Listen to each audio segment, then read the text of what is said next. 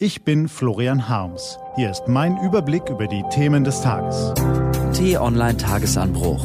Was heute wichtig ist. Freitag, 20. Dezember 2019.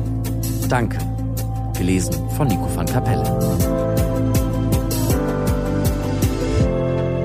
Guten Morgen, liebe Leserinnen und Leser, liebe Hörerinnen und Hörer und herzlichen Dank für Ihre Treue in diesem zu Ende gehenden Jahr. Morgen und am Montag gibt es noch zwei Tagesanbruchausgaben. Danach gönnen wir Ihnen und uns mal eine Pause bis zum 5. Januar. Vorher haben wir uns aber noch ein paar Zahlen angeschaut. Der Tagesanbruch wurde in diesem Jahr schon mehr als 27 Millionen Mal gelesen. Der Tagesanbruch Podcast, also das, was Sie gerade hören, kommt auf ganze 800.000 Abrufe. Damit ist der Tagesanbruch, so viel dürfen wir an dieser Stelle bei aller gebotenen Bescheidenheit anmerken, das führende tägliche Politikformat in Deutschland. Und der Grund dafür ist ganz einfach. Ihre Treue, Ihre Anregung, Ihre Weiterempfehlung. Deshalb im Namen der gesamten t-online.de Redaktion ganz herzlichen Dank.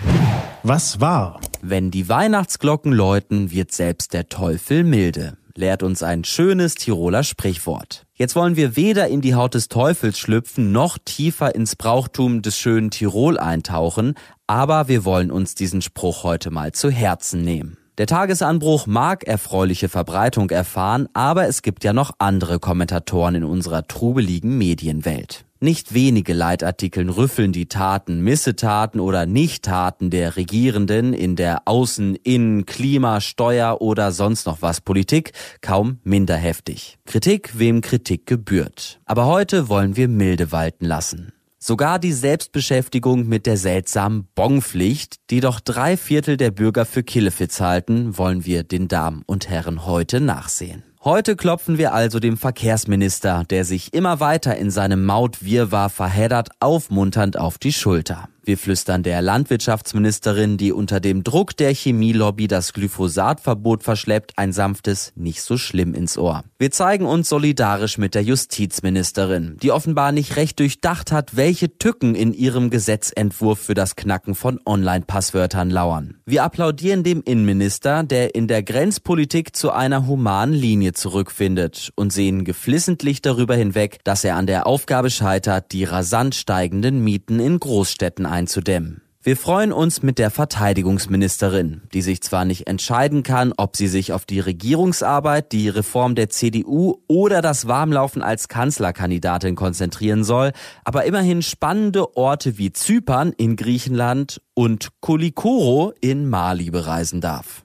Wir vergeben der Bildungsministerin, dass wir uns fragen müssen, was eigentlich die Bildungsministerin macht. Wir spenden dem Finanzminister Trost, der sich zwar in der Bevölkerung beachtlicher Beliebtheit erfreut, nicht aber in der eigenen Partei. Beim Außenminister, dem es ebenso ergeht, tun wir das natürlich auch. Und natürlich zollen wir der Kanzlerin Respekt, die im Herbst ihrer Amtszeit nicht mehr führen mag, aber nach all den Jahren immerhin noch da ist. Schlussendlich gönnen wir auch dem neu besetzten Koalitionsausschuss mit den Damen Esken, Kramp-Karrenbauer und Merkel sowie den Herren Walter Borjans, Mützenich, Scholz, Söder und Brinkhaus, die sich gestern Abend erstmals in dieser Runde beschnupperten, alle Zeit der Welt. Das erste Spitzentreffen sei ohne konkrete Beschlüsse zu Ende gegangen, vernehmen wir. Man knabberte Nürnberger Lebkuchen und kredenzte sich Teepräsente. Dann ging man wieder nach Hause. Erst Ende Januar will man sich wieder zusammensetzen. So lange gedulden wir uns gerne und warten einfach ab bis es in Sachen Infrastrukturpaket, Grundrente, Pflegeversicherung, Kohleausstieg, Mobilfunknetze, Syrienkrise und europäischer Flüchtlingspolitik irgendwann mal was Konkretes gibt. Solange knabbern wir einfach auch Plätzchen und trinken ein paar Tässchen Tee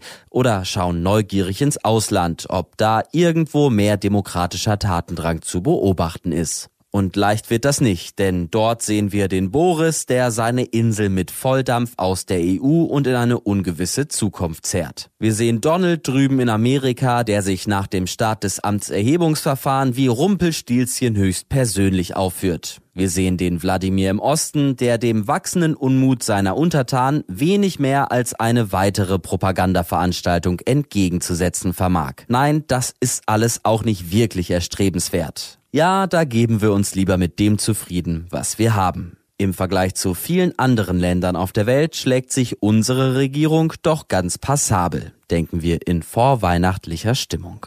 So, und bevor uns nun das Süßholz auf der Raspel ausgleitet, schauen wir an einen gar nicht weit entfernten Ort, an dem die Probleme ungleich größer sind als die hierzulande. Was steht an? Die T-Online-Redaktion blickt für Sie heute unter anderem auf diese Themen. Wie die Flüchtlinge auf griechischen Inseln über Jahre festsitzen. Nach dem Bundestag entscheidet heute auch der Bundesrat über das Klimapäckchen der Regierung und der Sächsische Landtag wählt den Ministerpräsidenten. Diese und andere Nachrichten, Analysen, Interviews und Kolumnen gibt's den ganzen Tag auf t-online.de. Das war der T-Online-Tagesanbruch vom 20. Dezember 2019. Produziert vom Online-Radio- und Podcast-Anbieter Detektor FM. Morgen gibt's das letzte Mal in diesem Jahr den Tagesanbruch am Wochenende. Mit dem Rückblick auf die wichtigsten Themen der Woche. Und dem Ausblick auf das, was kommt. Ich wünsche Ihnen einen frohen Tag. Ihr Florian Harms.